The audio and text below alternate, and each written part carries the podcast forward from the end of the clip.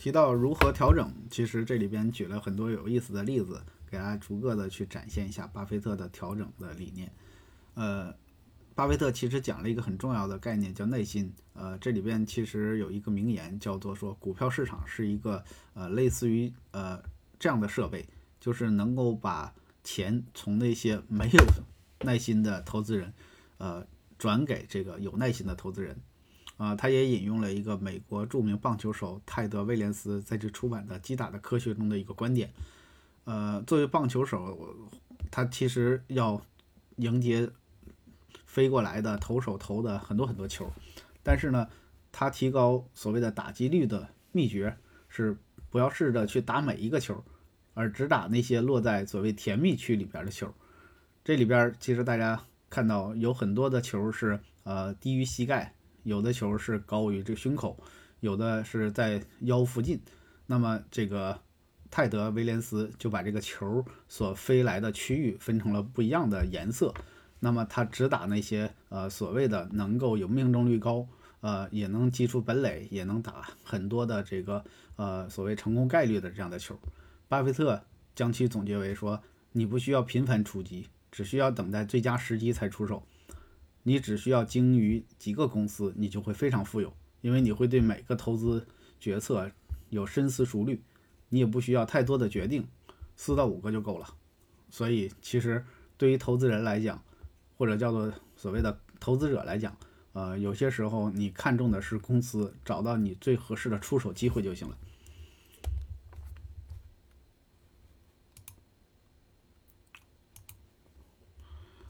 我们看到，其实。巴菲特错过了很多好的公司，呃，最典型的就是错过了这个呃亚马逊，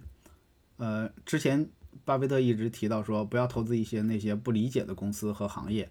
呃，但是巴菲特亲自毁掉了这个金科玉律，就是在整个互联网行业，他都没有太多出手的时间和标的，所以大致上其实对于亚马逊这种公司，他也。很少去关注和进行投入，直到一九，呃，一九年五月份才首次建仓了亚马逊。呃，巴菲特曾经对雅虎主编表示：“我错过了很多游戏，即便我更早认识了比尔盖茨，我也会错过微软。这不是我的游戏。”呃，刚才也提到了，他跟微软其实那盖茨私交甚好，但是很少投资啊微软。在伯克希尔的股东大会上，巴菲特。最近承认说，当年拒绝投资亚马逊跟谷歌是一个错误的决定。这个错误是因为他固守长久以来的投资原则所导致的。呃，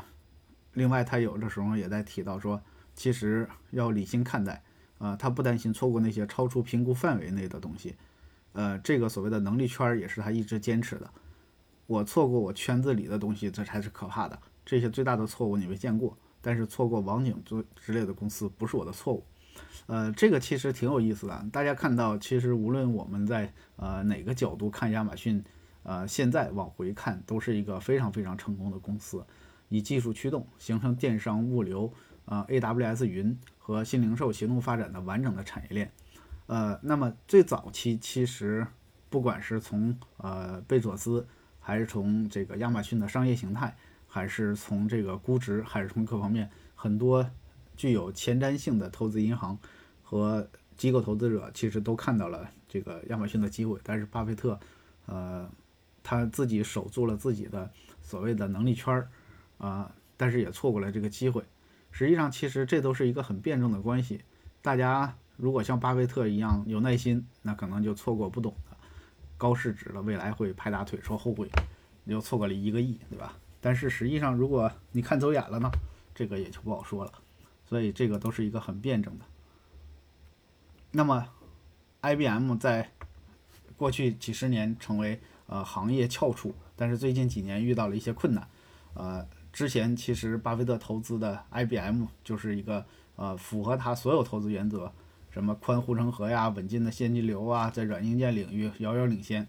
但是很不幸，IBM 的护城河很快被云计算打破，盈利下滑，未来前景堪忧。巴菲特因此亏损了数数亿美元，呃，这个也是一个问题，就是说，IBM 什么样的公司能看懂？可能就是说有非常完善的治理结构，非常强的这个财务报表表现，然后也是非常好的职业经理人，但是一切都做对了，但是没有赶上时代。于此呢，其实呃，巴菲特开始撤资 IBM，转为持有股苹果股票，这标志着科技领域的一次换岗。IBM 和苹果曾经是竞争对手，多年以来，两个公司走出了不完全不同的道路。IBM 集中于企业级市场，而苹果凭借 iPhone 崛起并蓬勃发展，成立了消成为了消费者电子行业首选的品牌。那么，二零一四年，苹果 IBM 双方双方达成战略合作协议，呃，IBM 大量部署了苹果设备，降低了成本，同时与苹果合作开发企业级应用。促进了苹果设备在企业当中的普及，可谓互惠互利。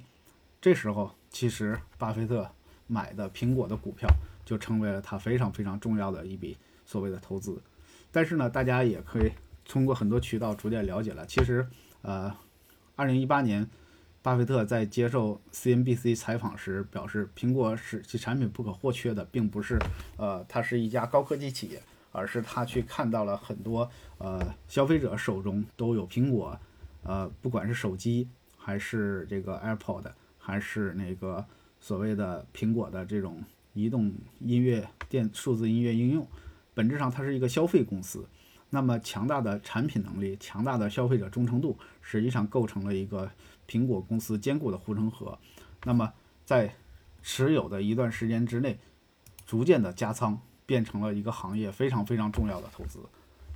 然后关于人工智能，其实这里边也有很多巴菲特呃投资的理念。啊，有的人问说啊，最近一次跟比尔盖茨的一场关于人工智能的对话，你怎么看？对于投资领域和股票市场的影响？啊，巴菲特表示说，人工智能毫无疑问是会到来的，并且很大程度上引发行业变革。但是对于投资领域，我不认为人工智能将会对投资决策产生变革式的影响。首先。我几年前就开始与一些 AI 领域的专家进行深入探讨。AI 在某些领域的发展还处于瓶颈期，目前不足以支持替代人脑的决策。当然，最重要的投资并不仅仅是围绕着计算。我们了解一家公司及其行业价值是需要复杂的思考跟判断的。对于短期投资而言，人工智能可以帮助人们高效地完成很多交易，但长期来看，我并不认为人工智能会产生很大影响。回顾1987年，股票市场在一天之内下跌百分之二十二。主要是受程序化主导发生的。我还是坚持认为，电脑技术及人工智能不会对投资界产生很大影响。另外，巴菲特回答道：“人工智能会导致某些领域的就业机会明显减少，这对社会是有好处的。比如说，如果一个拥有人工智能的人的按了一下按钮就能创建这个国家所有的产出，而不需要1.4亿完成，那么世界将变得更好。但是，这种外部性其实与政治有关。自动驾驶对保险公司来说可能。”不是一件好事儿。他表示说：“我想关于这个自动驾驶或者自动驾驶的车辆对保险公司的影响，以后还要扩大讨论。如果他们的技术能让世界变得安全，我觉得是件好事儿。但对于这种汽车保险公司来讲，可能并不是非常值得关注的和讨论的。所以呢，其实我们看到一个投资人或者叫一个股票市场买股票的人，他其实高阶的决策并不是只会看好说哪个热点火爆，也不会看到说呃。”单一的说，这个公司因为什么样的信息发布或者公关稿导致拉升这个企业，更重要的是看透这个行业的本质。呃，这个话说起来简单啊，但实际上做起来非常难。你既要有所谓的对经济周期本身具有穿透度的这样的分析，同时也要对比纷繁复杂的，就是各种有价值的、没价值的，或者是各种来自于政府机构。还有这个所谓创始人，还有什么所谓的呃学界等等不同的信息点，然后最终还要形成自己的判断。所以有的时候，其实中国我见过很多的投资人，他们觉得就是好多时候这就像武术门派一样，你进到的是一个完全你不一定能掌握的江湖，那么你唯一能做的就是形成自己的打法。啊，这里边其实也总结了几个名言跟大家分享，挺有意思的。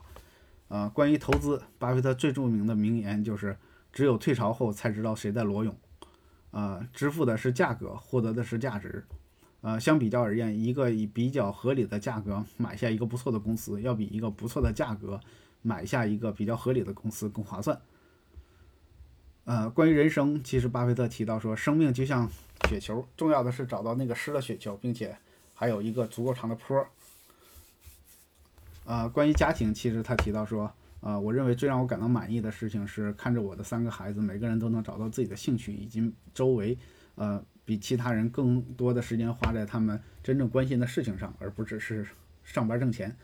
呵呵，这个是有点那个高大上哈。但实际上，其实呃，巴菲特通过这么多了解，这是一个呃非常丰富的人生的经验的人。但是呢，其实也会有自己的对于投资的独到的理解。